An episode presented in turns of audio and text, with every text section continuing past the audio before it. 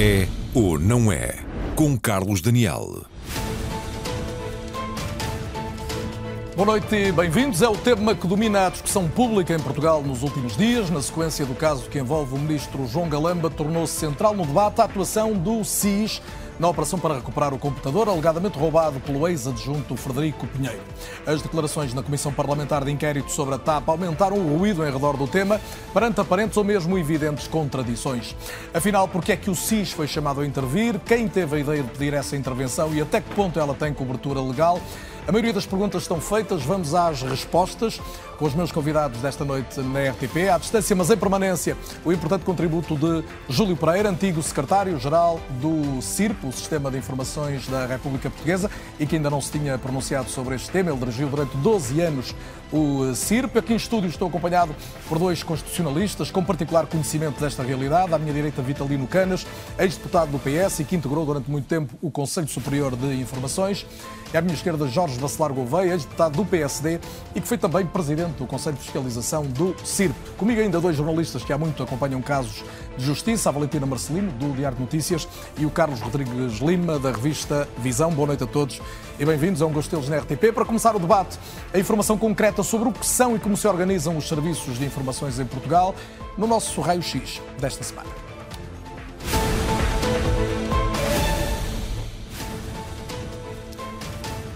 E vamos então ao raio-x desta semana, começando por uma constatação, ou talvez duas. A primeira é de que a informação é poder, uma vez que sem informação rigorosa, precisa e validada, ninguém tomará a melhor decisão. E o que é verdade para cada um de nós também o é para quem tem a responsabilidade de decidir pelos outros e governar um país, por exemplo. Ou seja, se a informação é poder, e cá vai a segunda constatação, quem tem poder precisa de informação de qualidade em Portugal como em qualquer outro país do mundo. No caso português, é com este pano de fundo que olhamos a arquitetura do Sistema de Informações da República a partir do topo, que é onde está então o CIRP, que é um organismo público, por definição apartidário, e coordena os serviços que têm a missão de observar e analisar o país e também o contexto internacional, recolhendo e processando informação útil à medida de, para depois poderem fornecer essa informação aos decisores políticos eh, e para as medidas que estes irão tomar a seguir. Concretamente, o objetivo deste trabalho é antecipar, como estamos a ver, e avaliar possíveis ameaças significativas, como aquelas que possam comprometer a integridade do Estado de Direito, colocar em causa a independência e os interesses do país, produzindo então informação útil também para o combate e prevenção do terrorismo, da espionagem e da criminalidade organizada. E como é que este trabalho se operacionaliza, ou seja, se concretiza no terreno? Genericamente é a partir de dois braços fundamentais que aqui vemos identificados. No plano interno atua o SIS, que é o Serviço de Informações de Segurança. Já o CIED, o Serviço de Informações Estratégicas de Defesa, está particularmente focado nas ameaças vindas do estrangeiro, pelo que atua em cooperação com parceiros nacionais e internacionais. Tanto um como o outro reúnem recursos humanos altamente qualificados e que têm deveres e obrigações rigorosos quanto a sigilo, quanto ao eh, cumprimento do segredo de Estado, além de terem de trabalhar em regime de exclusividade e total disponibilidade para estes serviços. Para fazer este trabalho, o SIS recolhe e analisa dados provenientes de diversas fontes de inteligência, sejam documentos não classificados, ao alcance do público, como, claro, as notícias publicadas na imprensa, também necessariamente fontes humanas, os informadores, e reunindo ainda informação resultante de protocolos com outras entidades, nomeadamente entidades públicas. O SIS integra também uma rede de cooperação internacional que visa manter a segurança do espaço europeu e conta com a colaboração das forças de segurança e autoridades públicas em geral. Transmite informação crítica, então, aos órgãos de investigação criminal e também às autoridades judiciárias, quando tal se justifica. No quadro da separação de poderes, o SIS está inibido, pelo contrário, de limitar direitos, liberdades e garantias. Não pode, por exemplo, deter alguém, não pode realizar escutas telefónicas, tal como não pode instruir inquéritos ou processos penais. Em síntese, não pode assumir as competências que são próprias dos tribunais e das autoridades policiais. E quem realmente manda no sistema de informações da República e nos serviços de informações? Ora, olhando este organograma, percebemos que o CIRP depende hierarquicamente do Primeiro-Ministro. Vemos o CIRP aqui e o Primeiro-Ministro, a quem cabe tutelar então e orientar a ação do CIRP em linha com o facto de ser então este organismo um servidor de informação crítica para o decisor político. Cabe também ao Primeiro-Ministro o dever de informar o Presidente da República. Tanto o Secretário-Geral do CIP, que vemos aqui identificado, como os diretores, tanto do CIS como do CIED, são igualmente nomeados ou exonerados pelo chefe do governo. Já a atividade propriamente dita dos serviços de informação é fiscalizada pelo Conselho de Fiscalização do CIRP, que é eleito pela Assembleia da República com acordo entre os partidos e, sendo, e com votação, aliás, de voto secreto também, sendo atualmente presidido pela ex-ministra Constança Urbano de Souza, tal como foi anteriormente, coincidentemente por um dos meus convidados desta noite, Jorge Bacelar Gouveia. Vamos então ao debate com quem acompanha estes assuntos há muito e sob prismas diferentes, com uma questão essencial de partida, que é a de saber se a intervenção do SIS tinha ou não justificação ou se os eh, serviços se excederam na forma como atuaram neste processo. Cumprimento mais uma vez todos os meus convidados, os que estão comigo em estúdio e também Júlio Pereira, já o disse, foi secretário-geral do Sistema de Informações da República Portuguesa durante 12 anos, ocupou, pois, o lugar de cúpula na coordenação dos serviços de informações e, uh, Júlio Pereira, creio que ainda não o tínhamos ouvido pronunciar sobre o que aconteceu ao longo dos últimos dias e, portanto, a primeira pergunta é, é, concreta e genérica, se lhe parece que o SIS devia ter atuado ou até que ponto se excedeu. Boa noite e bem-vindo. Eh, boa noite, Carlos Daniel. Os meus cumprimentos também para todos os restantes convidados. Bom, eu de facto ainda não me tinha pronunciado sobre esta questão, porque havia muito ruído no ar e estive à espera que as coisas assentassem um pouco. Eh, e, embora não estejamos totalmente esclarecidos sobre aquilo que se passou à volta da, da, do Ministério das Infraestruturas, eh, há uma coisa que eu já, desde já posso afirmar: é que eh, uma, pelo menos uma entidade comportou-se em linha com aquilo que são as suas missões, com dignidade e, com sentido de responsabilidade, e essa entidade é o Serviço de Informações de Segurança. E digo isto porquê? Segundo aquilo que, que foi noticiado, eh, o SIS é informado de que há uma quebra de segurança relativamente a material classificado. Portanto, é, uma, é, é matéria classificada que está numa situação de comprometimento. A matéria é classificada para evitar situações de, de, espionagem, seja espionagem militar, seja espionagem económica, seja espionagem política e também situações de sabotagem. E, portanto, isso insere-se claramente dentro das missões do SIS que têm por missão prevenir exatamente esse tipo de ameaças. Portanto, face a essa notícia, competia ao SIS desenvolver todas as atividades ao seu alcance, dentro da lei, naturalmente, para que alguma ameaça desse tipo se não consumasse. E por aquilo que me foi dado conhecer, foi exatamente isso que aconteceu. Uh, Tem-se falado que a missão do SIS é simplesmente produzir informações. É verdade, uh, quer dizer, é verdade, mas não é simplesmente produzir informações. Porque as informações são resultado de um processo dinâmico, de um processo uh, operacional de pesquisa, de tratamento e depois de produção de informações e da sua difusão. E é evidente que uh,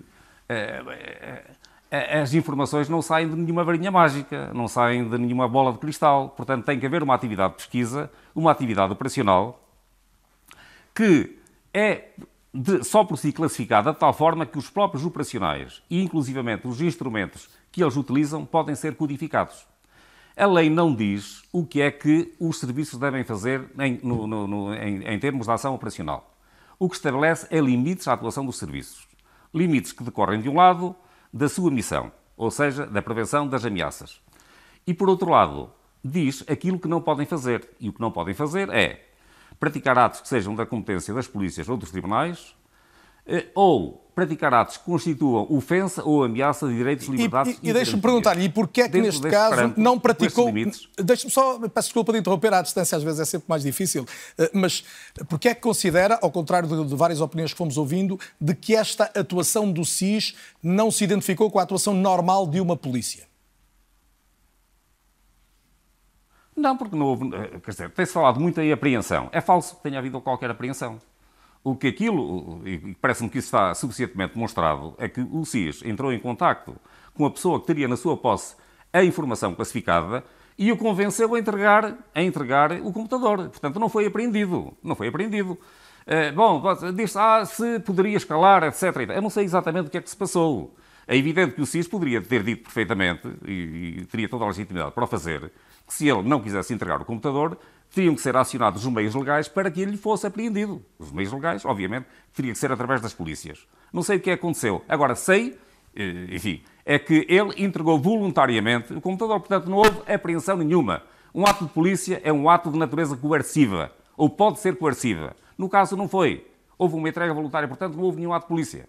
Mas há, há, há versões, repare, há versões olha, como sabe, Estado, por exemplo. Há versões, como sabe, de que pode ter havido. Ah, eu sei que há versões. Há, uma ameaça há implícita. por dizer que era ilegal, depois disse um segundo e um terceiro. Olha, eu, eu, eu tenho de apelido o nome Carneiro, mas não, não faço parte de nenhum rebanho e, portanto, tenho opinião própria, baseada naquilo que consta da lei e, portanto, respeito muito as opiniões alheias, eh, mas tenho a minha própria opinião e acho que devidamente fundamentada. Repare no seguinte: existe uma lei que é a Lei de Segredo de Estado e poderá dizer-se, bom, a Lei de Segredo de Estado é para questões classificadas como segredo de Estado. Não sei se, se, se no caso existiria alguma ou não.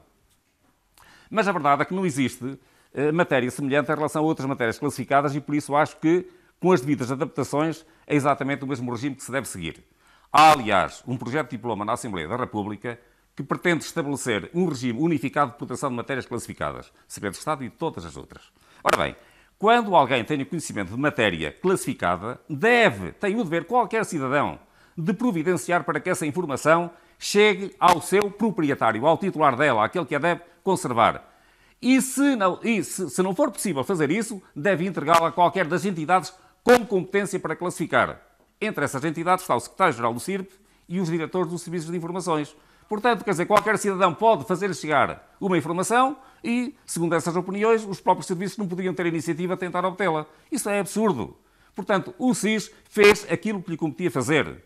E, não praticou nenhum ato de polícia. E deixe-me perguntar... A entrega foi voluntária e, portanto, agiu dentro da legalidade. Deixe-me só perguntar-lhe, para, para, completar esta parte inicial, se uh, o facto da informação ter vindo através da Secretária-Geral do CIRP uh, uh, também faz sentido aos seus olhos e também não tem mácula. O, o facto de do Secretário-Geral do CIRP viesse de onde viesse. Para o, para o Serviço de Informações de Segurança, neste caso, o que é relevante é uma informação credível de que existe matéria classificada em situação de comprometimento. Isto é que é relevante.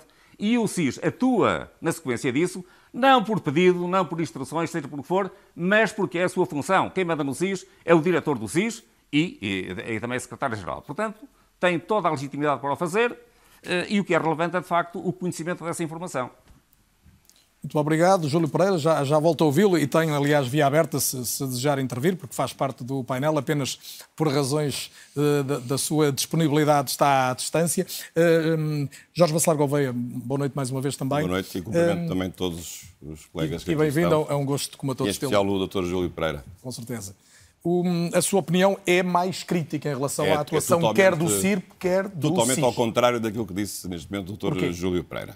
Porque, em primeiro lugar, aqui há, há dois cenários que é preciso aqui equacionar. É o cenário de ter havido crime ou o cenário de não ter havido crime. Portanto, o, o roubo, que, o alegado roubo. Roubo, ou o crime, furto, furto, ou roubo. Chamarmos. E, portanto, digamos, falou-se aqui que haveria uma, uma quebra ou um comprometimento de matéria classificada. Mas então dá a ideia que, de repente, a senhora chefe de gabinete liga para o CIRP, olha, há um computador que está naquela rua tal, perdido, nós não encontramos. Foi isto que aconteceu. Não me parece.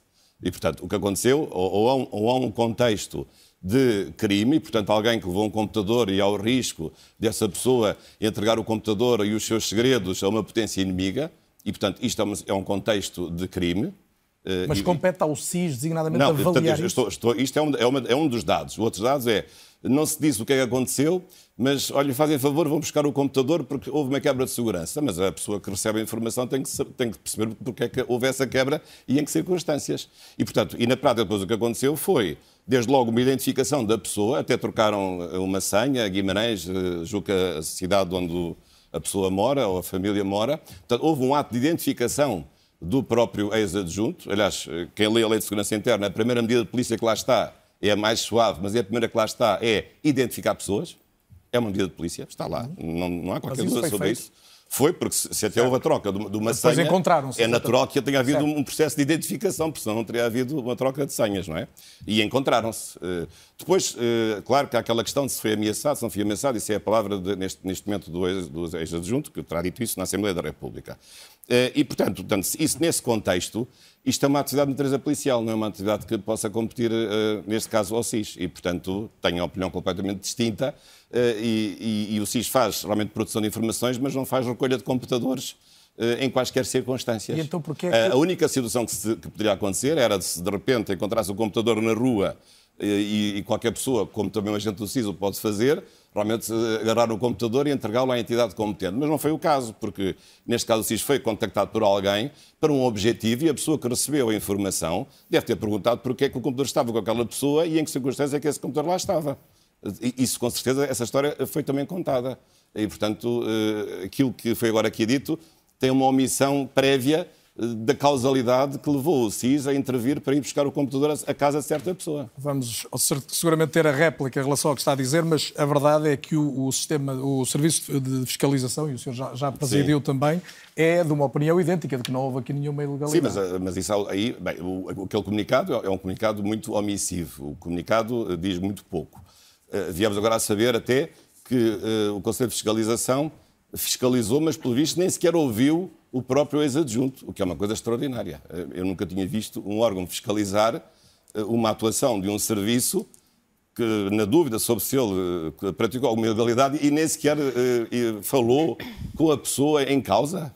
O ex-adjunto não foi, não foi inquirido pelo Conselho de Fiscalização. Isto é, isto é fiscalizar? Acho que não é. Muito bem, a sua opinião fica também. A Vitalino Canas, como é que olha para o contexto, partindo desta ideia de que já disse publicamente que a atuação do SIS foi um erro e que devia ser admitido? Em que sentido é que foi um erro? Sim, já disse isso e reafirmo, não, não há dados novos que permitam concluir o contrário, mas queria começar por saudar o Dr. Júlio Pereira, com quem convivi em várias condições durante muitos anos e que admiro e aprecio e creio que valoriza muito este debate em que haverá eventualmente muitas opiniões contrárias à dele, e ter a dele é muito valioso, portanto saúdo também pela, pela sua hombridade e pela sua frontalidade. Permita-me fazer aqui um exercício talvez um pouco diferente, que é de procurar fazer o filme como ele deveria ter acontecido, para cumprir a lei. Como é que as coisas deveriam ter sucedido. Deveria ter havido uma comunicação, como houve, da chefe de gabinete, enfim, com ou sem conhecimento do ministro, isso é um, talvez uma atuação algo atípica, talvez. Portanto, o ser comunicado pela chefe de gabinete respeita ao protocolo isso, eu acho do seu ponto de vista? Respeito ao protocolo, trata-se de uma infraestrutura, ou pode ser qualificado como uma infraestrutura crítica, que poderia estar ali sob risco e, portanto, admito que uh, tenha uh, sido correto fazer esta comunicação ao CIRP, Feita essa comunicação ao CIRP, o CIRP deveria ter comunicado ou devia ter articulado com o sistema de segurança interna, que também tem uma, um secretário-geral, deveriam ter conversado sobre a situação, deveriam ter feito uma avaliação, que é uma avaliação rápida. Não um contato direto com o SIS. Não demora cinco minutos a fazer. Deveriam ter feito uma apreciação da situação e deveriam ter definido qual é que era a atuação a uh, produzir-se naquela altura. E a atuação era uma atuação manifestamente policial de natureza manifestamente policial.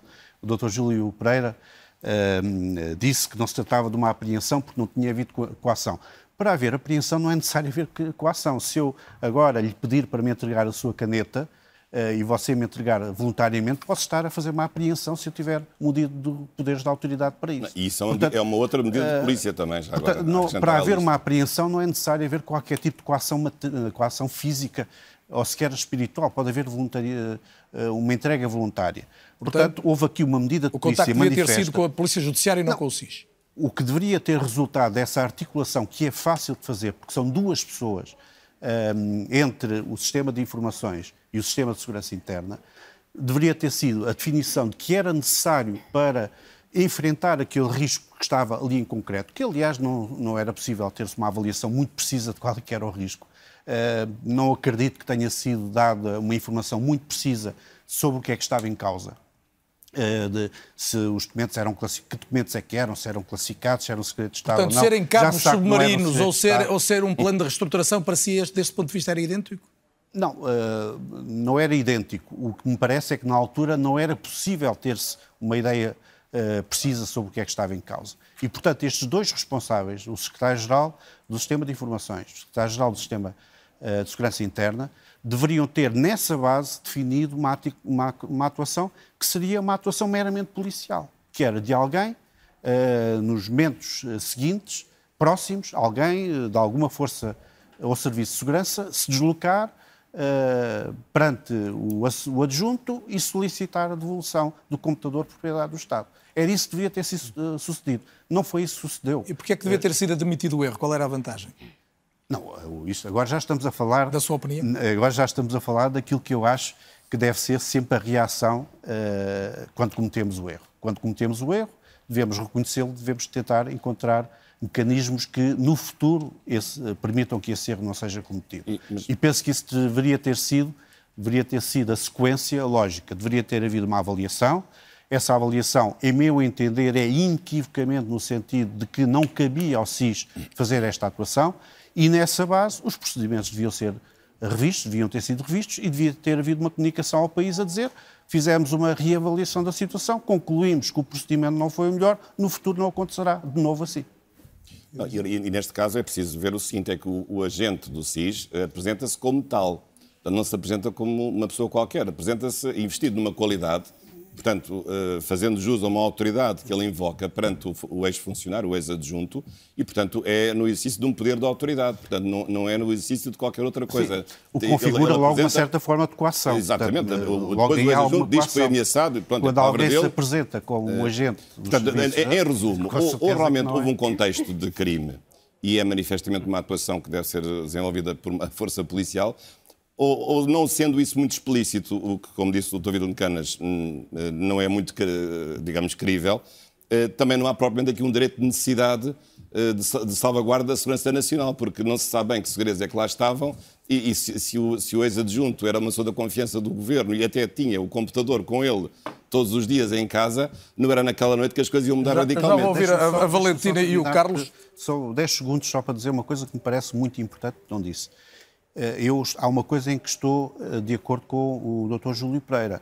Eu acho que o SIS uh, e os dirigentes do SIS atuaram uh, por forma a cumprir aquilo que entendiam na altura que era o interesse do país.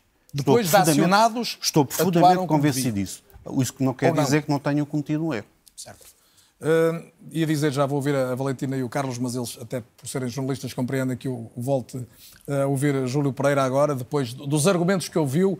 Uh, Júlio Pereira, e desde logo, se puder ajudar-nos a perceber que tipo de informações é que eh, alguém dos serviços de informação eh, deve receber num contexto destes? É uma informação mais pormenorizada, ou seja, algumas das dúvidas aqui colocadas sobre o que é que é dito, desde logo à Secretaria-Geral do CIRP e posteriormente ao SIS, é relevante o contexto, o conteúdo da, informação que chega? Não, não, é relevante. Quer dizer, o que é relevante é o facto de haver informação classificada. A informação classificada nos termos da lei é aquela informação que, uma vez conhecida por pessoas que não devem conhecê-la, põe em risco eh, o interesse ou a segurança nacionais. Portanto, a partir do momento em que há informação classificada, eles devem atuar no sentido da prevenção de riscos. Não é de evitar crimes, estamos a falar na prevenção de riscos. Eh, eu recordo que ainda há tempos estive a ouvir uma, um podcast em que interveio o professor Bacelar Gouveia, em que ele falava no, de ter havido uma dilação de duas horas, salvo erro, entre a comunicação e depois eh, a recolha do computador. E ele perguntava-se a quantos agentes uh, externos, inimigos, podia ser passada a informação.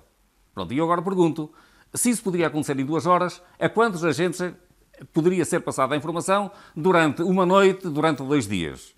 É quer dizer, nós estamos a falar em procedimentos que, efetivamente, uh, não se compaginam com o tipo de atuação que o Serviço de Informações precisa ter numa situação de crise, que é de, digamos, de, de, de informação desprotegida, num contexto destes tem que atuar de imediato. Também não concordo que uh, uma, que tenha deixado que, que fosse apreensão a, a, recolha voluntária de um computador. Uma, uma, uma apreensão pode não pressupor o exercício de uma atividade coerciva, mas o ato de polícia tem necessariamente natureza coerciva, embora a pessoa possa voluntariamente entregar alguma coisa que tenha que ser apreendida. Por outro lado, também o Sr. Professor Bacelar Gouveia falou que o agente do SIS uh, houve troca de, de, de, identidade, etc. Quando se fala em, em, em, em, identificação de pessoas como ato de polícia, não se refere a este tipo de situações em que alguém combina que se identifica um perante o outro para haver essa entrega. Refere-se, sim, a, por exemplo, a polícia na via pública interpelar alguém, ora, passe para cá a sua identificação. Isso sim, não, não, é uma situação como aquela que ocorreu com os serviços de informações. Eu, portanto, mantenho, mantenho exatamente a mesma opinião Acho que efetivamente o serviço atuou como devia ter atuado. E se estivesse à espera, bom, de, de, eh, de, de comunicar ao, ao, Sistema de Segurança Interna e depois reunir com A, reunir com B, bom, então eh, essa informação classificada estaria em situação de comprometimento não durante duas horas, mas durante 20 ou durante dois ou três dias. Hum. Quer dizer, são situações... Bom, há, há uma outra questão também, já agora quero abordar. Falou-se aí que se fosse uh, uh, prática de crime, se não fosse. É irrelevante para este caso, porque numa mesma situação, o Serviço de Informações ou a Polícia Judiciária podem intervir em perspectivas diferentes. A Polícia Judiciária atua no sentido de investigação da prática de um crime, que no caso seria, por exemplo, furto ou de roubo. O Serviço de Informações atua numa perspectiva de proteção de matéria classificada para evitar os riscos associados a uma situação de comprometimento são coisas diferentes e tem que se atuar de imediato. E não é preciso pensar que pode haver uh, uma preparação de um crime ou. Uh, Portanto, em resumo, em, na sua opinião, em, em, se me permite, em resumo, se houve algum erro neste processo. Se houve algum erro neste, tem neste processo. Tem a ver com a polícia, mas o Serviço de Informações tem a ver com a prevenção de riscos, que é uma situação diferente. E ia perguntar, eu não sei se o Júlio Pereira terá perdido por momentos a escuta, creio que sim, porque está à distância, mas eu terei aqui o, o compasso de espera sim, necessário sim, sim. para que possa voltar a ouvir-me. Eh, e, e, portanto, ia dizer que, em resumo, na sua opinião, e estou aqui a avançar uma, uma hipótese, confirmará ou não, se houve algum erro neste processo, foi a montante, foi antes da informação chegar ao CIRP e depois ao CIS, é isso?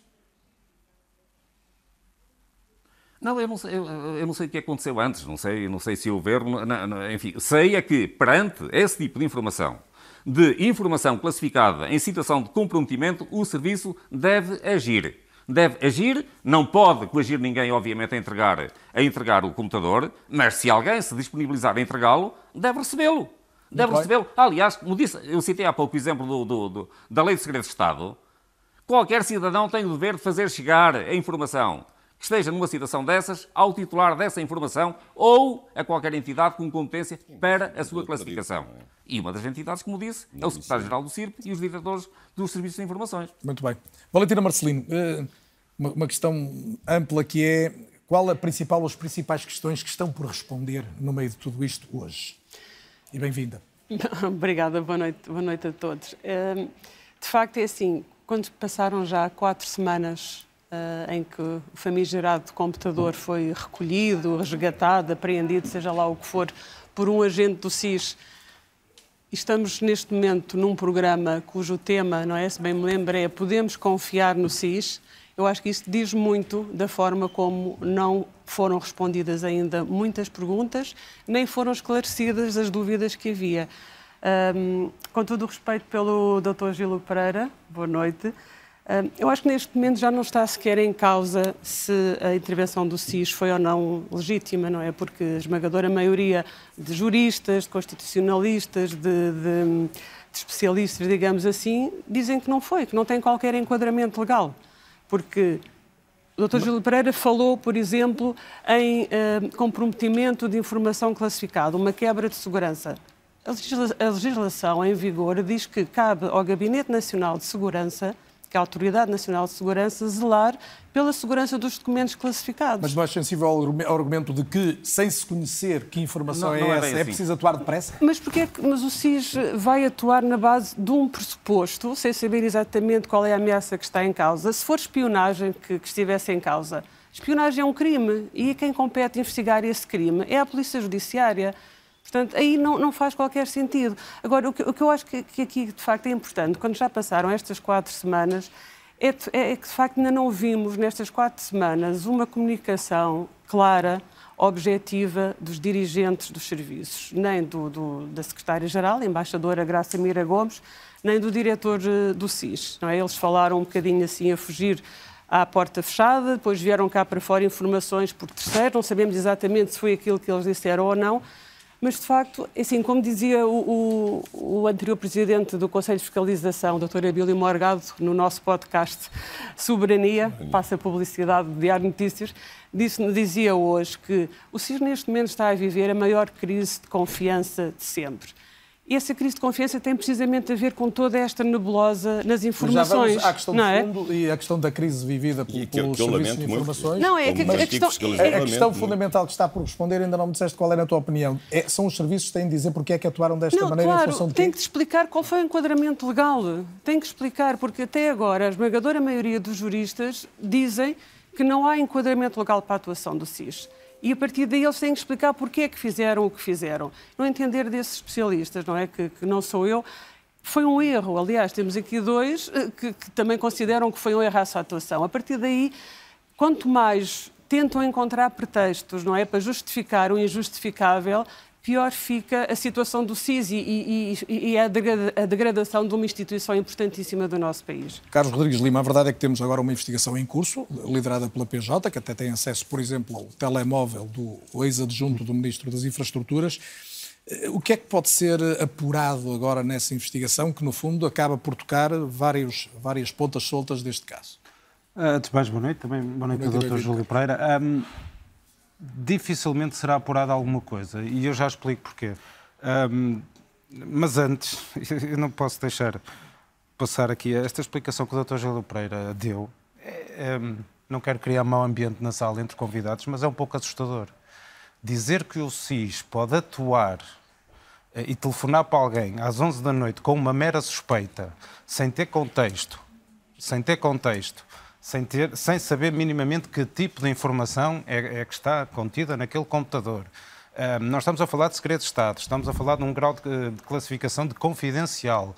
Uh, uma classificação, como se, como se sabe, que só, aqueles documentos só foram classificados para serem enviados ao Parlamento.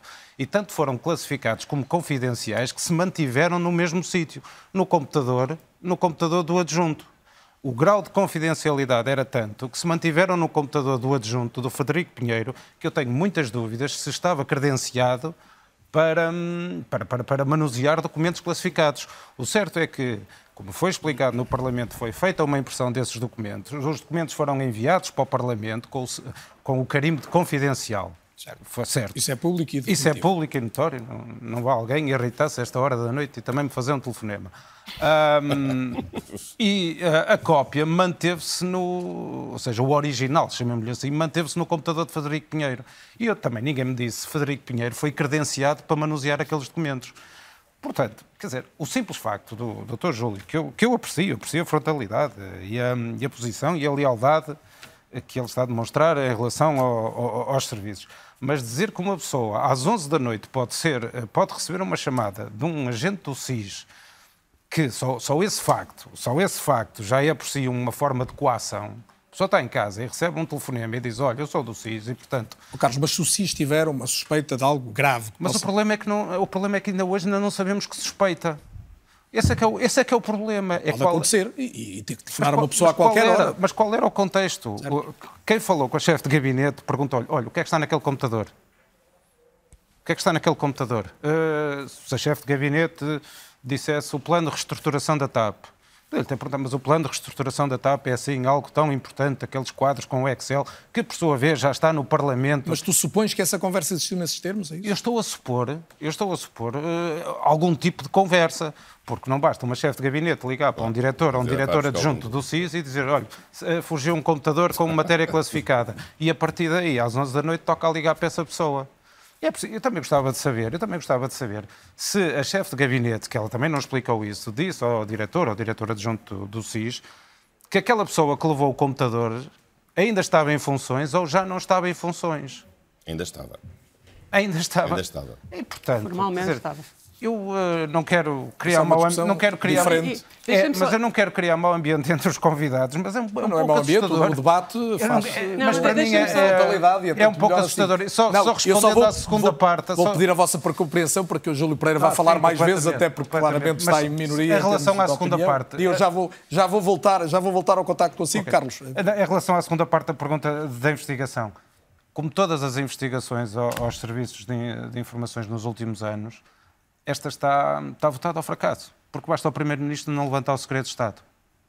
O, basta o, o Primeiro-Ministro não levantar o segredo de Estado ao diretor do SIS, ao diretor adjunto do SIS, à secretária-geral do SIS e ao, ao agente, que queiram chamar. E o caso é tão grave que justificava não, não que levantasse ou não? Não sei se é bem assim, Carlos. Os tribunais, os tribunais e tenho aqui dois juristas que... Se... Já vamos ouvir a opinião deles, não, até, até em função da eventual Comissão Parlamentar de Inquérito à atuação da, da Não sei se é bem assim a questão de, de, da investigação, uh, porque eu acho que se há alguma coisa que me, me dá tranquilidade neste processo todo, de facto, é a Polícia Judiciária, não é? Porque, reparem, o computador foi buscar no dia seguinte, telemóvel, no próprio dia em que foi disponibilizada a comissão sim, sim. de inquérito. Eu de um eventual foi crime buscar. praticado no âmbito As imagens do, de videovigilância também, quando se falou nelas, afinal a Polícia Judiciária já as tinha há vários, há vários dias. Uh, ou seja, há muitas coisas que podem ser aqui tratadas neste inquérito que não estão ao abrigo do segredo de Estado. Ah, é? sim, Imaginemos, sim, sim. quer dizer, nós temos um adjunto a dizer que foi coagido e ameaçado por um agente do SIS. Se o agente do SIS quiser invocar o segredo de Estado para não responder, provavelmente há hipótese de poder ser condenado por esse crime, abuso de poder. Portanto, há aqui algumas questões que, que, Depende. que, é, que é preciso que avaliar. que Não, e, e depois também tenho uma novidade para vocês, que, que soube hoje, é que a Polícia Judiciária adjudicou, entre aspas, esta, esta investigação a um, a um investigador sénior, de primeira linha, como, como tem a muitos, ah, que não vai deixar uma pedra por levantar. Investigador da própria PJ, da mas própria um dos PJ. vai até ao fim e tenho a certeza que eles vão conseguir o que for possível, eles vão conseguir neste inquérito. Júlio Pereira, volto, volto a si, até porque há aqui uma, algo que, em, em relação a, a um, a um dado em relação ao qual foi, foi perentório há pouco e que no fundo se relaciona com a intervenção há pouco do Carlos Rodrigues Lima, que foi a ideia de que aos serviços não compete avaliar em específico qual é a ameaça. Não faz sentido que haja uma conversa onde se tente perceber isso? É mesmo assim? Não, não compete? Olha, antes, de mais, deixe-me sossegar o, o Carlos Lima, eh, porque ele não vai criar mau ambiente. Eu tenho muita consideração por todas as pessoas que estão neste painel eh, e, portanto, e apesar disso, sinto-me muito bem, isolado, apesar de isolado na minha posição. Portanto, mas não, não queria clima nenhum. Aliás, quanto mais vivo for o debate, acho que melhor é para, para, para o programa e para o esclarecimento das pessoas. Eh, Vamos lá ver. A informação de que há informação classificada em situação de comprometimento vem do gabinete ministerial.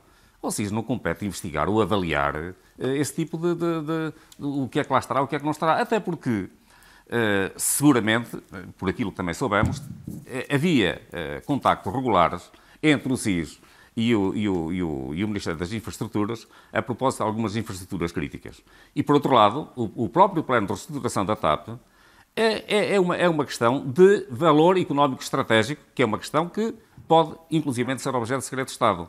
E eu digo, aliás, foi em, em- nome do valor estratégico da TAP que os portugueses meteram lá milhares de milhões de euros. Portanto, não é por aí que, que- que- a questão se coloca. Eh, o SIS não tinha que andar a investigar, porque é que perguntaram. Há matéria classificada, deve atuar, deve agir. Acho que é esse o procedimento adequado.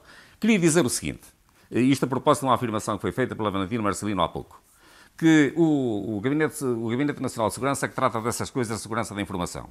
É evidente que trata. O Gabinete Nacional de Segurança tem um papel central na segurança da informação, em todos os seus aspectos. Na forma como ela é armazenada, na forma como ela é transmitida, como se realizam as reuniões que versam sobre matéria classificada, como se copiam documentos, quem é que tem acesso aos documentos, eh, até inclusivamente na distribuição de documentos. E também, quando há um compro- comprometimento de segurança, naturalmente deve ser informado para desencadear eh, inquéritos de segurança, ver onde é que se situou a falha e tentar evitar que essas situações se repitam. Mas são funções diferentes, não têm a ver com a função de prevenção de riscos que compete ao SIS e de evitar a prática de crimes ou investigar a prática de crimes que compete às polícias. Portanto, são intervenções em planos diferentes. E por isso, eh, tenho que manter a posição que sempre mantive. O SIS, na sua missão de prevenção de riscos, fez aquilo que lhe competia fazer. E o que é que, eh, ao nível político, eh, Vitalino Canas, ao nível concretamente do governo, foi bem feito e mal feito? Peço, peço desculpa que não estou, estou com dificuldade aqui. Mas eu- a pergunta agora já não, era para, para o, Sim, sim. já não era para o Júlio Pereira, mas é bom que retome a escuta até para continuar a acompanhar o debate. Dizia o Vitalino Canas, a, a nível político, ou seja, antes de chegarmos àquilo que estamos a discutir mais, o que é que foi bem feito e o que é que foi mal feito, sendo que há uma série também aqui de informações que, que não é fácil ligar. Não é? Eu acho que houve várias coisas que manifestamente não correram bem e a minha intenção na participação destes debates, destas comunicações públicas, é sempre de fazer o diagnóstico, mas também preparar para melhorar. Eu acho que também é essa a nossa função. Eh, da parte do Governo, ob- obviamente, ou do Gabinete Ministerial, do- da equipa ministerial, houve, de facto, várias coisas que não correram bem. Houve uma manifesta desarticulação, houve uma, uma reação talvez desproporcionada, houve uma ação direta sobre o, o assessor, que depois se calhar também reagiu e houve talvez até agressões mútuas. Eh, houve ali, de facto, algumas situações que estarão seguramente houve a ser com, investigadas. contactos com governantes a mais, quando ouvimos falar Ministro da Justiça, Eu, Ministro da Administração mais uma Interna, vez, tentando Secretário fazer, de Estado Adjunto, tenta, tentando fazer um filme, tentando fazer um filme como deveria ter acontecido, o que ia ser muito fácil agora, que estamos quatro semanas depois, uh, como é óbvio, mas tentando fazer o filme como deveria ter sucedido. O filme é alguém uh, tem a responsabilidade no gabinete ministerial de fazer este tipo de comunicações, e isso acho que está definido num protocolo que é comunicado aos membros dos gabinetes logo no início das suas funções. Alguém tem a responsabilidade de fazer a comunicação, deve fazê-lo da forma mais objetiva possível para que os elementos sejam conhecidos e depois, na base disso, os serviços uh, competentes uh, agem. Eu estou muito. Uma coisa que talvez uh, possa aqui realçar e que ainda não foi sublinhado, eu, obviamente, estou muito preocupado pela circunstância do sistema ter demorado duas horas a reagir. Não pode. Tem de se arranjar maneira de o sistema de segurança interna e do sistema de informações perante um risco real, talvez até um risco muito mais real que este, poder reagir em poucos minutos, não pode ser em duas horas. É e, portanto, o que está a dizer é se a ameaça fosse Sim. mais grave, fosse, fosse para a PJ, era mais não sabemos exatamente qual é. Não, se, se calhar é porque o telefonema não foi para o sítio certo, não é? teríamos de pedir ao Governo e às instituições para pensarem bem é se é possível reagir, demorar duas horas a reagir a uma eventual ameaça séria. E por isso é que eu acho que perante a comunicação feita pelo gabinete ministerial, imediatamente as estruturas de topo dos dois sistemas teriam de conversar entre si em cinco minutos. Não é numa hora, não é uma reunião, agora vamos encontrar-nos no Ministério. Não, teriam de conversar entre si em cinco minutos, e há meios técnicos seguramente e acionar imediatamente e quem devia atuar. alguém no terreno claro. para ir tratar do assunto, mas deixa... que é uma, uma entidade de... policial e não o SIS que nem sequer deve sim, ser para isso. Mas de, se, meu caro, se fizermos é assim as, as coisas contas, deveriam funcionar. Fizermos e, as contas, é o primeiro... eu deixo falar, todos têm que ser um de cada vez. É rápido, é rápido. Primeiro, fizermos as contas, fizermos as contas, o primeiro-ministro só reagiu três horas depois. Mas o primeiro-ministro aqui não tinha de reagir. Peço desculpa. Aqui o quem tem de reagir são as estruturas operacionais. Sim, mas o próprio Primeiro-Ministro não tem de reagir, nem sequer tem de tomar conhecimento mas o, prévio. Não, havendo ok, risco, mas o Primeiro-Ministro primeiro só intervém à uma da manhã. Mas, mas uh, o Primeiro-Ministro intervém à uma da manhã, mas uh, pelos vistos a Ministra da Presidência, que era a, ministra, a Primeira-Ministra em exercício, soube antes. Mas está, o Primeiro-Ministro o Primeiro-Ministro não tinha de tomar aqui nenhuma iniciativa. Teria de ser o próprio sistema a funcionar. Os dois sistemas entre si, coordenadamente entre si. É para isso que existem dois secretários-gerais, coordenadamente entre si, definir o grau previsível ou uh, possível de, de ameaça e, na base disso, pôr os meios que até poderiam ser meios Esse, mais vultuosos. Claro, eu, eu, no, no, no, mundo ideal seria exatamente assim, não é? Que se, se, houvesse planos de contingência, se houvesse de facto orientações uh, precisas para atuar nestas situações. Agora, reparem, nós temos um Ministério das Infraestruturas uh, que tutela e que tem responsabilidade pelas principais infraestruturas críticas do nosso país, os aeroportos, as barragens, transportes, etc. Um, o SIS tem um programa que se chama Crítica, com capa, cuja missão principal é sensibilizar as entidades de Estado, os operadores dessas infraestruturas, para a sua proteção. Fazem várias reuniões, eu até trouxe aqui uns números, em 2000, entre 2015 e 2022 fizeram 599 ações com vários operadores. Portanto, é um contacto regular. Exato não parece, neste caso, pelo que se conclui deste caso, tenha havido esse contacto e essa sensibilização aos membros deste Ministério específico e crítico. A chefe de gabinete disse na comissão de, de inquérito que decidiu, tinha orientações genéricas para contactar o gabinete do CIRP e não tinha o telefone. Contactou com o secretariado, o secretariado, por sua vez, também não tinha o telefone de urgência e contactou com a, a Secretaria-Geral da Presidência do Conselho de Ministros. Quer dizer, nós temos um, vivemos numa casa uh, inflamável, em risco de incêndio, e não temos o telefone dos bombeiros. Eu acho que isto demonstra, e é uma lição aprendida, não é? É aquilo que não devia acontecer, como diz o Dr. Vitalino Canas, que não devia acontecer. Ou seja, estes, estes planos deviam estar todos treinados, oleados e organizados, porque de facto nós pensamos, são as nossas infraestruturas mais sensíveis, infraestruturas críticas, e em caso de risco real, não sei se era o risco real neste caso, nem sequer há um telefone de urgência para ligar. Isso é que é o grande ensinamento Não, desta eh, crise. não, Eu acho eu, que eu acho que há, há várias coisas telefone que nós vermelho. podemos, de facto, aqui hum, hum, atender e considerar. Eh, Bem, há uma dúvida que está instalada sobre realmente a legalidade ou a ilegalidade desta atuação. Tenho- temos, todos nós temos a nossa opinião. E, portanto, penso que o Parlamento agora deve debruçar sobre esse assunto, independente da questão criminal, isso está nos órgãos próprios, no Poder Judicial, Ministério Público, eh, Polícia Judiciária, mas o Parlamento agora aqui tem que intervir em primeiro lugar, do ponto de vista da sua fiscalização política, e, portanto, deve voltar a chamar o Conselho de Fiscalização perante este dado do ex-adjunto não ter sido sequer ouvido, e chamar de novo eh, os intervenientes, para, agora com a informação que tem nova, para de novo realmente eh, saber o que é que se passou, tentar clarificar eh, e perceber quais são os procedimentos, precisamente neste contexto, neste caso não havia o extintor na tenda que estava a, a arder, nem telefone nem extintor, Portanto, saber eh, se isto é assim, se isto pode ser mudado, qual é, quais são os E politicamente o que é que falta saber? Eh, e, e depois agora é preciso outra coisa. Eh, não basta dizer que se errou e, que, e depois pedir desculpa, como diz o Presidente da República, não basta pedir desculpa e ficar tudo na mesma. E, portanto, aliás, eu recordo que o Presidente da República fez, talvez a afirmação mais grave no discurso que ele fez ao país foi precisamente esta, em que, que ele disse, preto no branco, que os serviços de inteligência estavam a ser usados em, ao serviço do governo e não ao serviço do Estado.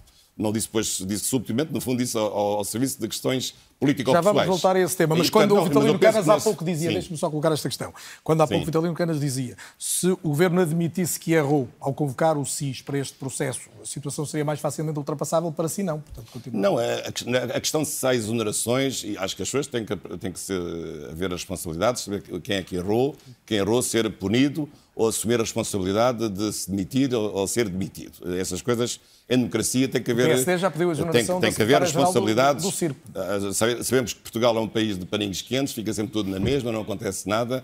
Espero que não seja este o caso. Agora, eh, esse é um ponto. O outro ponto é saber se estes procedimentos estão devidamente clarificados eh, e saber se é necessário alterar a legislação para que este, um episódio deste não volte a acontecer. E depois eh, de- há, outro, depois há um problema de fundo, que é, eh, digamos, eh, este episódio, que eu acho que em si não é muito grave. Eh, É preciso ver isto. Não foi uma pessoa torturada, não entraram pela casa adentro do, do ex-adjunto, não mataram ninguém, pronto, para pôr assim um, um cenário mais apocalíptico. Mas, mas há uma gravidade simbólica, porque isto faz sempre renascer na memória coletiva a memória mais antiga da PIDGS e a memória mais recente de certos escândalos que houve relacionados E com, é a partir daí que com agentes. E, portanto, como é que confiamos, e o problema é que eu acho que os críticos, os serviços de serviços. inteligência que eu tive a ocasião, e foi uma boa experiência na minha vida de fiscalizar, são essenciais em democracia. Ainda me lembro de um deputado na Assembleia da República que me perguntava se, se não era inconstitucional haver serviços de inteligência, aliás, o que fez geralmente rir eh, em 2007. Eles são essenciais, são pessoas honradas, são pessoas que trabalham, que dão a sua vida. E vamos então tentar Eh, perceber na é segunda também parte como é que os serviços saem deste momento eh, particularmente sensível. O intervalo é curto, até já. É ou não é possível confiar nos serviços de informações depois do que se tem sabido da atuação, em particular do SIS, no chamado caso eh, Galamba, o caso do resgate do computador do ex-adjunto do Ministro das Infraestruturas? São meus convidados Júlio Pereira, secretário-geral do CIRP, os constitucionalistas Jorge Bacelar Gouveia e Vitalino Canas e os jornalistas Valentina Marcelino e Carlos Rodrigues Lima, a quem dou as as boas-vindas de volta. Carlos Rodrigues Lima, eh, antes de irmos à à questão de fundo, eh, como é que o- os serviços saem deste- desta crise, e já lá vamos com o contributo de todos, hum, até que ponto, neste, nesta circunstância nebulosa à volta do, do que aconteceu no, no Ministério das Infraestruturas, faltou alguma antecipação de atuação em relação ao ex-adjunto? E pergunto isto porquê? Porque, entretanto, João Galamba veio dizer mais recentemente que havia comportamentos estranhos de Frederico Pinheiro, designadamente hum, tirar fotocópias no Ministério a altas horas. Podia, isto não sugere que, em vez de termos a tal atuação, atuação muito sobressaltada e muito, e muito eh, e com alguns sucessivos telefonemas, isto podia ter sido previsto? Ou seja, houve confiança mais em alguém de de quem se desconfiava? Pois, essa esse é, é- é outra das grandes interrogações de- deste caso, é porque eh, João Galamba, quando é ouvido na, na Comissão Parlamentar de Inquérito, vai lá e tenta hum, diabolizar Frederico Pinheiro, dizendo mesmo isso, que ele à noite tirava umas fotocópias, mas o certo é que ele continuava com o plano de reestruturação da TAP no seu computador. O plano de reestruturação da TAP, o tal documento confidencial que motivou a ação direta por parte das assessoras de João Galamba, que motivou toda aquela luta pela mochila dentro do Ministério das Infraestruturas, continuava dentro do computador de Frederico Pinheiro. E sempre esteve lá.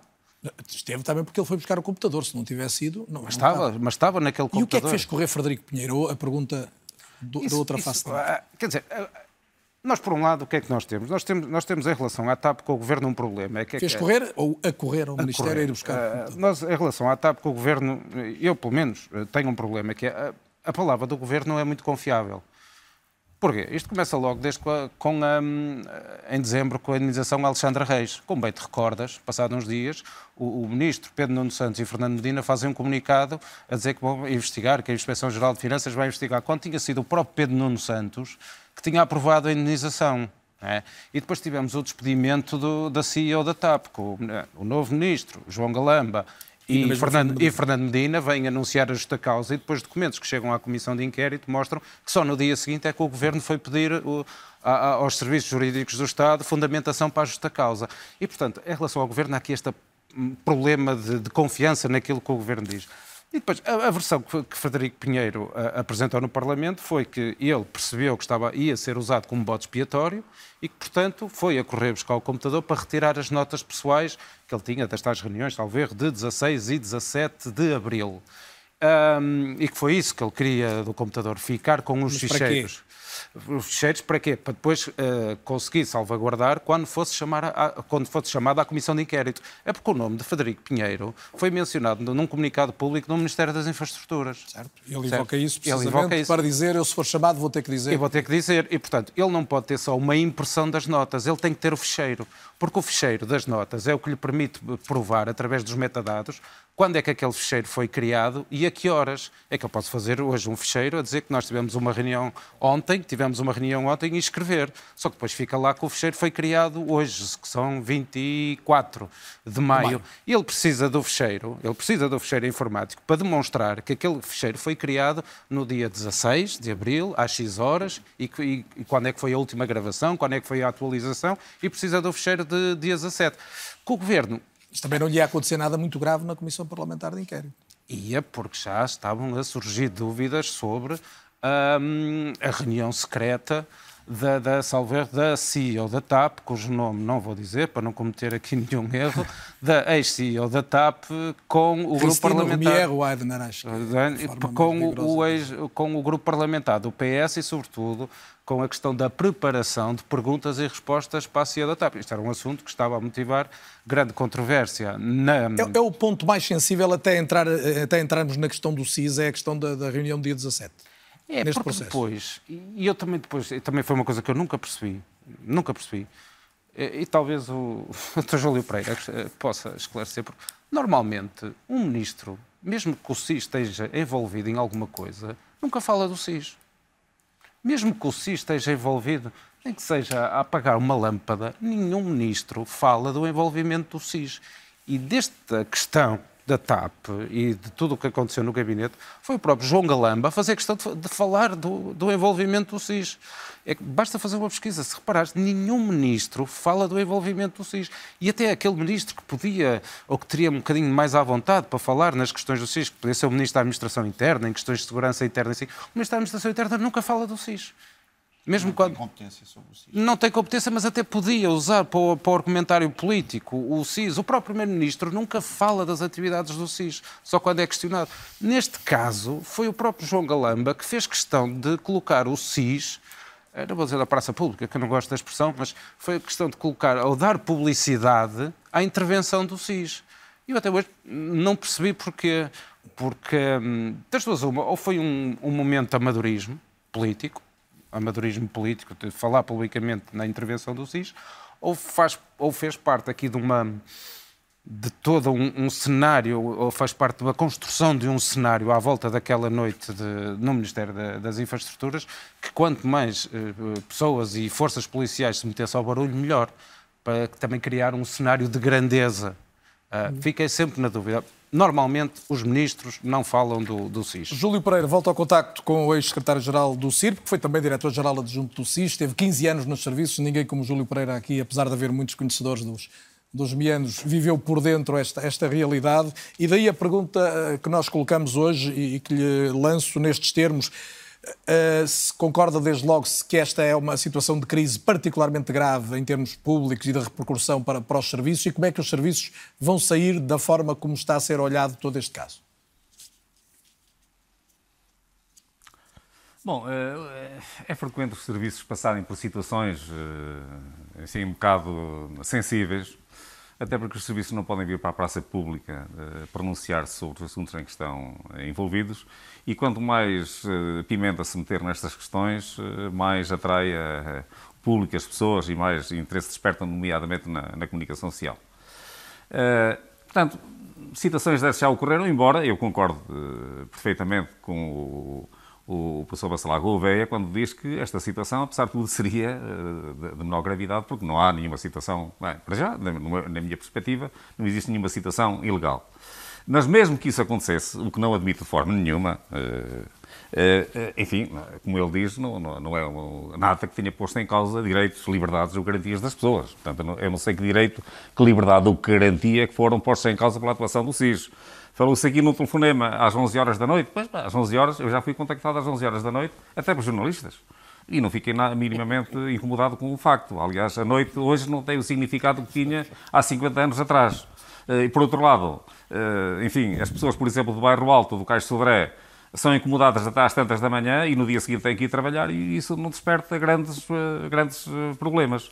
Agora, é evidente que é sempre desagradável uh, este, este noticiário acerca do SIS, ou do Serviço de Informações em geral, porque, como disse, os serviços não se podem andar nos jornais a defender-se, uh, enfim, uh, numa, numa, numa, resposta a este tipo de, de, situações. Isto desgasta, desgasta. Os serviços, quanto mais discretos permanecerem, melhor.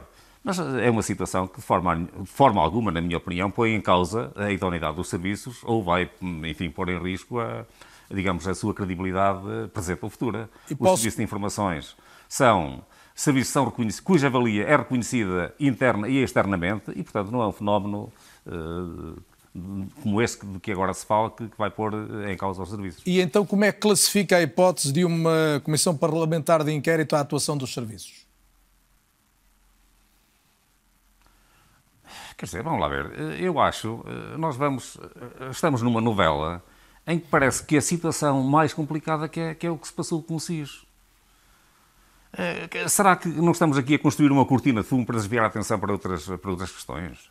Eh, quer dizer, falou-se inclusivamente na quebra de um consenso a nível do Serviço de Informações entre o, o, o PS e o PSD, que acho, sinceramente, acho que é um erro.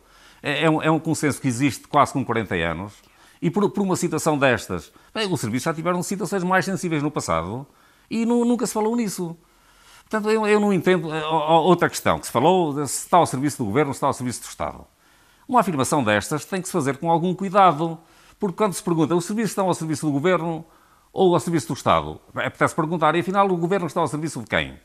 O Estado é uma pessoa coletiva pública que realiza os seus fins através das, da, da, das entidades que dele fazem parte. Se com isso se quer dizer que o governo, algum membro do governo ou o primeiro-ministro tem uma agenda própria, se com isso quer dizer eh, uma coisa dessas, bom, então significa que as instituições não estariam a funcionar regularmente e haveria que tomar as devidas consequências. Portanto, há que ter algum, alguma precaução com as afirmações que se fazem neste contexto.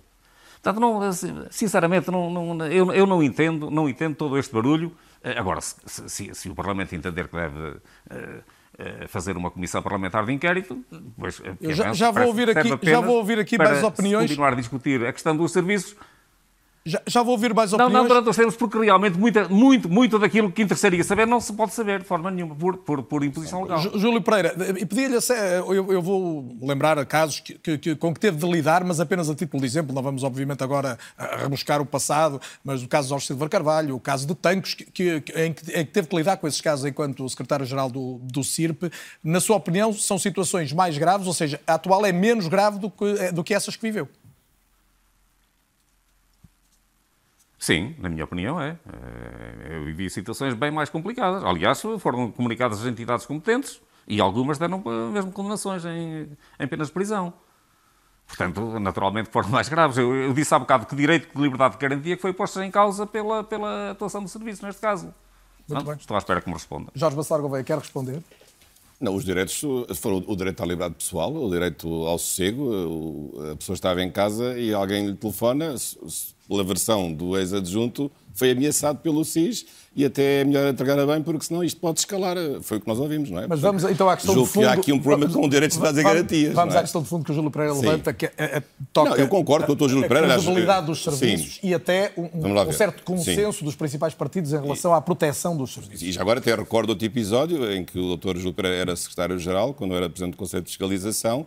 Realmente o Dr. Júlio Pereira esteve bastante tempo, acho que foi de longe até hoje o melhor secretário-geral do CIRP passou o mau bocado em, certo, com certos episódios, é verdade. Um outro tinha que ver, na altura, com a criação de uma secreta uh, própria do, do primeiro-ministro José Sócrates, que se tinha inventado numa célebre notícia num, num semanário. Foi outro episódio também que, que, na altura se sucedeu. E é por isso que, nestes casos, o Conselho de Fiscalização tem aqui um papel muito importante, porque, como disse muito bem o Dr. Júlio Pereira, o, o, o CIRP não deve aparecer, deve ser discreto. Muitas vezes não deve dar entrevistas, na altura para cá até o aconselhámos a dar uma entrevista, ele até deu, mas nesse episódio, mas não deve dar e deve ser o Conselho de Fiscalização que faz, no fundo, uma legitimação uh, externa e política da própria atuação do, do CIRP. Coisa que neste, neste caso aconteceu, falhou, falhou, aconteceu. não, não falhou rotundamente. Falhou rotundamente, peço desculpa. Então, em primeiro lugar, então o, o Conselho de Fiscalização. Desculpe interromper, mas não, não, não corremos o risco do Conselho de Fiscalização, em vez de Conselho de Fiscalização, se tornar no porta-voz dos serviços de informação. O que está a acontecer, eu acho que é esse risco, porque aqui houve dois episódios, realmente, dois pormenores que dizem tudo. Primeiro, o Conselho de Fiscalização só se pronunciou depois do órgão fiscalizado ter dito a verdade. E depois, no dia seguinte, o fiscalizador disse exatamente a mesma verdade que o fiscalizado tinha dito no dia anterior.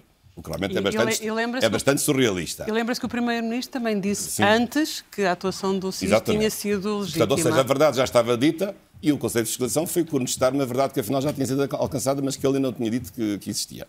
E depois, afinal, então, então a própria pessoa que está envolvida no. no não é ouvida. Não é Aquela ouvida. questão que já levantou. Isto é uma coisa inacreditável. Mais uma vez. Vitalino Canas, é, é sempre a questão de fundo quem fiscaliza o fiscal, não é? Quem policia a polícia. Quem é que nos garante, independentemente do, do, do, do grau de eficiência e do mérito dos, dos, operacionais dos serviços, mas quem é que nos garante que eles não vão além do que a lei prescreve?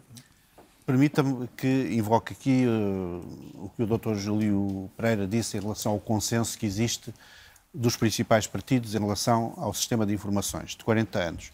Esse consenso foi reafirmado em 2004, quando houve da parte do PST a intenção de unificar os serviços e o consenso a que se atingiu na altura foi de manter os dois serviços com algumas estruturas uh, unificadas, com a criação também do secretário-geral, mas manutenção dos dois serviços e manutenção de uma coisa muito importante que foi uh, essencial para o Partido Socialista aceitar desde o início a existência, a própria existência dos serviços, foi um tratado de Tordesilhas. Um tratado de Tordesilhas que diz a polícia policia e os serviços de informações obtêm informação. Esse é um tratado de Tordesilhas que está adquirido. Eu, pessoalmente, entendo que, porventura, tendo em conta todas as ameaças, todos os riscos que existem, é possível, ou seria possível, deveria ser possível, que os serviços de informações tivessem algumas competências que não têm hoje. E que outros serviços congêneres têm no, no estrangeiro. Sem beliscar esse Tratado de Tordesilhas? Uh, levando o Tratado de Tordesilhas um bocadinho mais para dentro do Brasil, digamos assim. Recuperando uh, uh, a, a, a atuação histórica. O Tratado de Tordesilhas. Mas não muito. Não muito. Uh, e dentro desse Tornaria consenso, mais eficaz dentro desse consenso, dentro desse consenso está uma outra coisa que é os serviços de informações têm um sistema próprio de fiscalização, que é o Conselho Superior, uh, que é o, um, o Conselho de Fiscalização. fiscalização. Essa é, é, a forma de fiscalizar os é a forma que a Assembleia da República tem de fiscalizar os serviços. Comissões de inquérito, por exemplo. Eu admito que possa, num caso extremo de completa um, saída da parte dos serviços de informações da sua, do seu carril, admito que possa haver uma comissão de inquérito. Para esta situação concreta, não parece que deva haver uma comissão de inquérito. Uh, as comissões de inquérito, para já, são excepcionais. Eu não, acho que não se deve permitir que a Assembleia da República se transforme numa gigantesca e permanente comissão de inquérito. Está sempre a funcionar. Agora acaba-se a tá, foi do CIS, depois há de vir outra. Não. A Assembleia da República não é isso. As comissões de inquérito são excepcionais. E, sobretudo, as comissões de inquérito devem inquirir aquilo que não é suscetível de ter um impacto uh, significativo no interesse nacional, como é o caso do funcionamento dos serviços de informação. E em relação ao, ao, ao, Serviço de Fiscalização, está, como é que analisa a atuação? Se concorda Bem, com o que Eu não aqui tenho foi muitos dados, realmente surpreendeu-me. Uh, aqui estou de acordo com o que já foi dito, Jorge Gonçalo Gouveia e outro, uh, surpreendeu-me aquela atuação muito expedita e muito imediata, em que manifestamente não pode ter havido uma análise profunda da, da, da situação. Mas uh, aquilo que nós temos e que resulta da lei, do, da lei quadro, da lei orgânica, da lei quadro, aquilo que resulta da lei é que os serviços de informações, o sistema de informações, o CIRP, em geral, é fiscalizado pela Assembleia da República através do Conselho de E tem funcionado. E tem opinião. funcionado. E tem funcionado. De uma forma geral tem funcionado. Eu, eu... É claro que existem existem sempre, existiram sempre, no tempo do Jorge Bacelar Gouveia, antes houve, e depois... Houve um episódio Existiam mais sempre episódios, isso é natural, os, os serviços funcionam... Houve esse, esse, caso da dita secreta de, de, Sócrates e depois houve outros posteriores, o caso do, do antigo dirigente do CIED, mas, é, é, mas em, relação, há sempre sim, mas em relação à questão da, é da Comissão Permanente... Era isso que eu queria ouvir, a sua opinião. Isso, de facto, tem uma dificuldade acrescida, aliás, o Dr. João Pereira já se referiu e o Vitorino também é que uh, essa, essa, uh, essa Comissão o Inquérito, embora tenha os mesmos poderes que têm os órgãos de investigação criminal, tem um problema acrescido que é o problema de lidar com o segredo de Estado. E, e, e essa comissão certamente não iria funcionar à, à porta aberta, mas à porta fechada. Sim. E, portanto, também a utilidade política de uma fiscalização feita por uma, uma permanente visionamento através do canal do Parlamento de tudo aquilo que se passa, dos depoimentos das pessoas, seria muito reduzida. E eu poderia, penso que aqui poderia ter um efeito perverso para os próprios serviços. Eu acho que aqui a informação... importante depois vinha cá para fora era sim, demasiado isso, filtrada claro. e não dava para ser sim, acompanhada em tempo sim, real. Mas eu acho que aqui, no fundo, mais do que uma comissão de inquérito, tem de haver aqui uma comissão de auditoria, no que respeita ao funcionamento, saber se as coisas estão a funcionar bem precisamente para que este tipo de episódios não, não volte a suceder. Que em si não tem uma gravidade enfim, enorme, não tem, de facto, mas tem, tem uma gravidade simbólica por aquilo que significa de, de, de memória de, de, tempos passados, claramente que ninguém quer que Portanto, possam voltar. Para si não, não Portanto, se coloca a questão da instrumentalização pelo Não, governo. eu acho que deve haver é, é tentar perceber se este episódio, que eu acho que é isolado, sinceramente, embora eu desde 2008 não fiscalizo claro. uh, os serviços de, de inteligência, mas por aquilo que eu sei, são, uh, isto é um caso isolado. Uh, e as pessoas são pessoas uh, honestas e são pessoas que estão comprometidas com as suas carreiras, quer no SIS, quer no CIAD.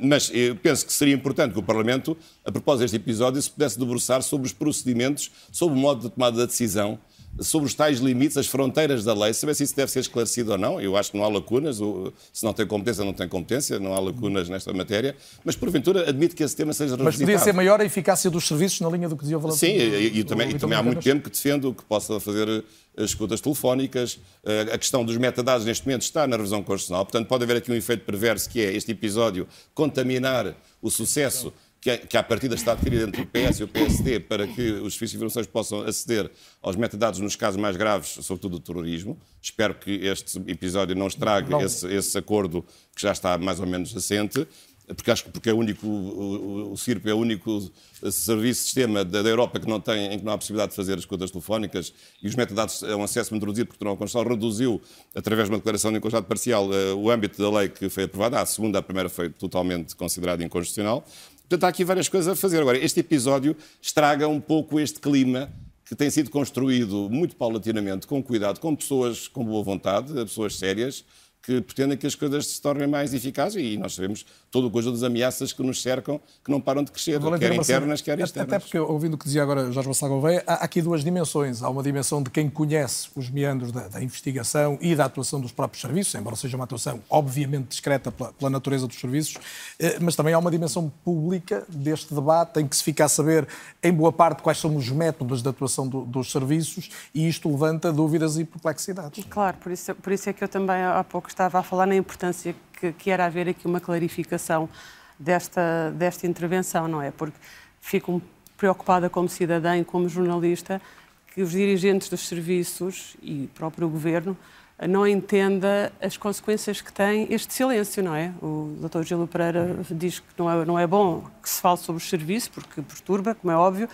mas esta situação de tão uh, uh, insignificante que podia ser, não é? Podia ter sido logo estancada de início, partindo do pressuposto que era assumido o erro, acabou por escalar até aqui uh, onde, onde chegamos agora. E eu acho que isso é que é preocupante também pensar que os serviços não tenham essa noção, nem o governo tem essa noção e está a deixar uh, na praça pública os serviços de informações, o SIS, que são extremamente importantes para, para nós. São, são uma espécie do nosso anjo da guarda, passa a expressão, porque são eles que têm que prevenir, antecipar as ameaças que vão contra o nosso Estado e a nossa democracia.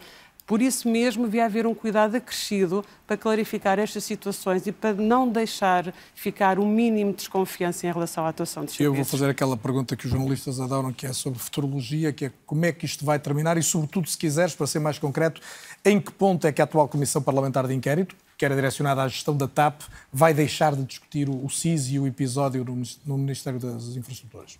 Assim, ou por cansaço, não é? Porque depois com o tempo passa tudo, ou então havendo de facto esta clarificação e encerrando o assunto.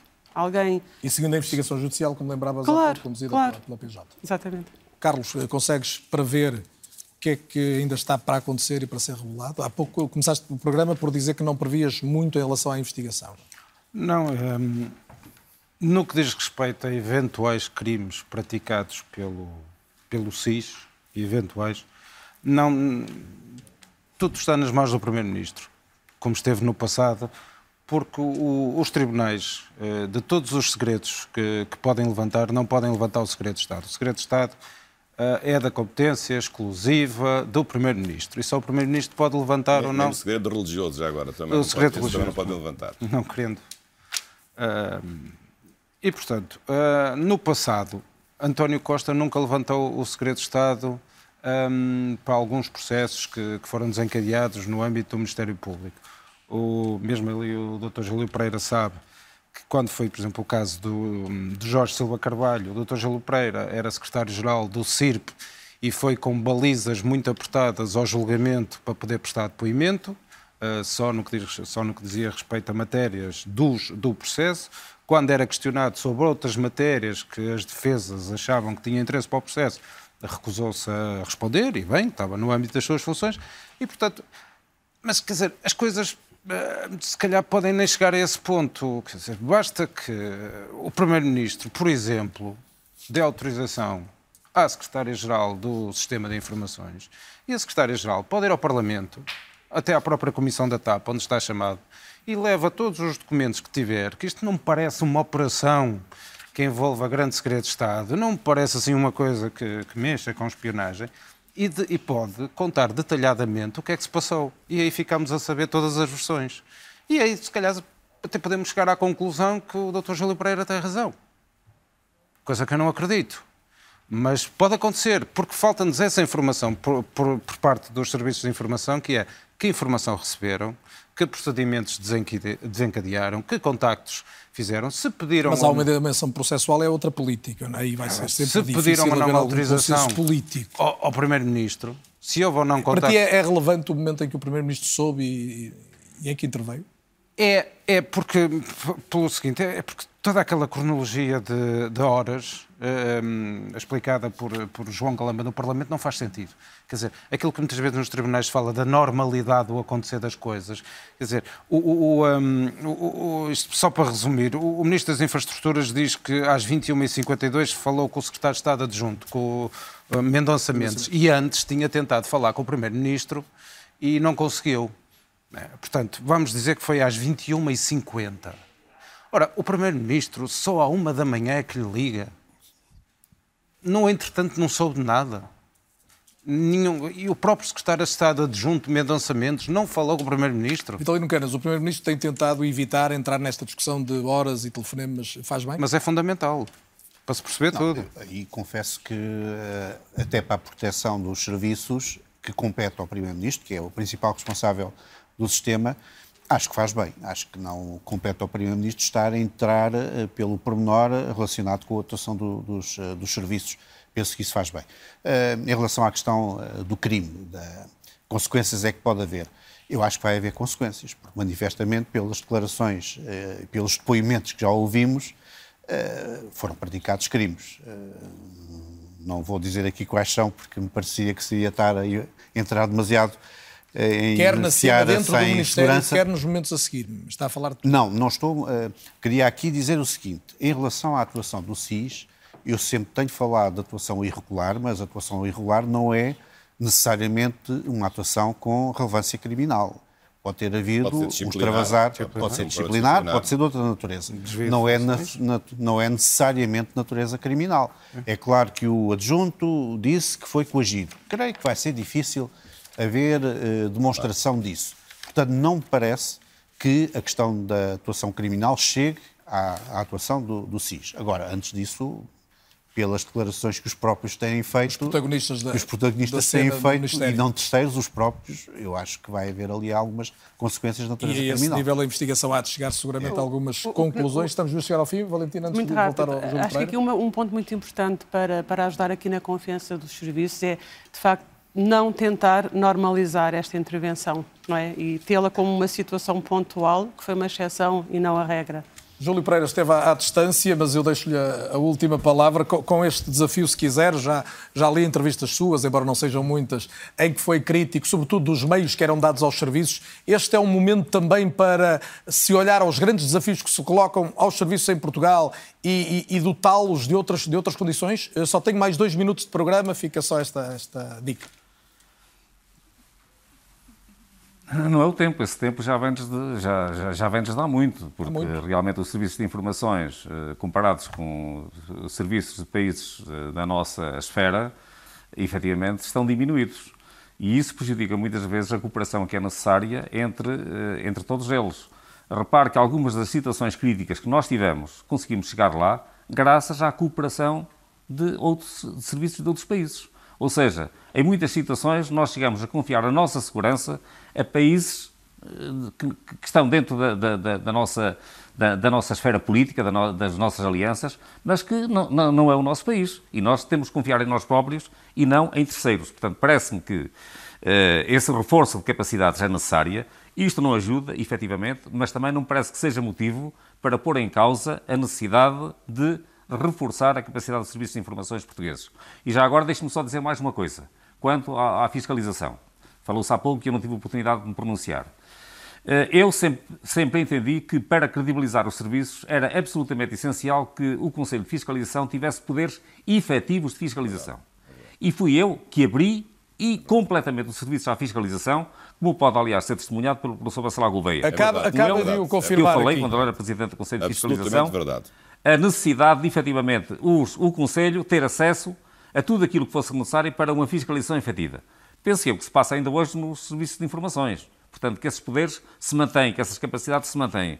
Não apenas em relação ao Conselho de Fiscalização, mas também à Comissão de Fiscalização dos Centros de Dados. Portanto, parece-me que estão, há reunidas, as condi- estão reunidas as condições para que, efetivamente, se possa confiar nos serviços e para que eles sejam dotados das capacidades que necessitam para prosseguir a sua missão em prol da segurança dos interesses nacionais.